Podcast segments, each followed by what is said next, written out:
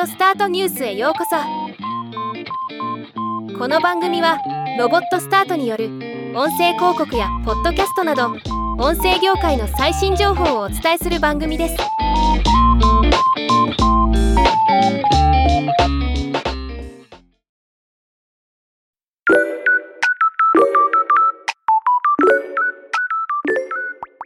スウェーデン個人データ保護当局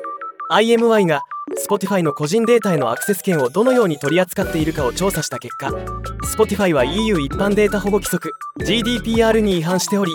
罰金として5800万クローネ日本円でおよそ7.8億円を課すと発表しました。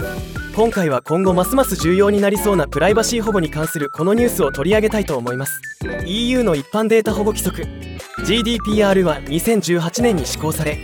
特に個人の権利が強化されるルールです。その中の一つがデータのアクセス権で企業がユーザーのどのような個人データを扱っているか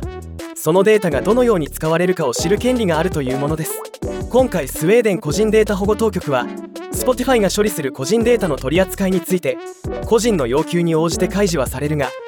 このデータが会社によってどのように使用されるかについては10分に明確な情報を提供しているとは言えないと指摘しています。Spotify は多くの国にユーザーを抱えているためこの決定は他の EU データ保護当局と協力して行われたとのこと。この件について Spotify の動きがあればまた改めてお伝えしていきます。ではまた。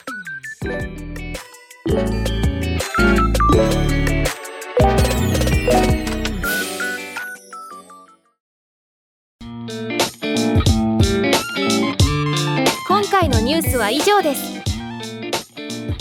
もっと詳しい情報を知りたい場合「オーディオスタートニュース」で検索してみてください。ではまたお会いしましょう。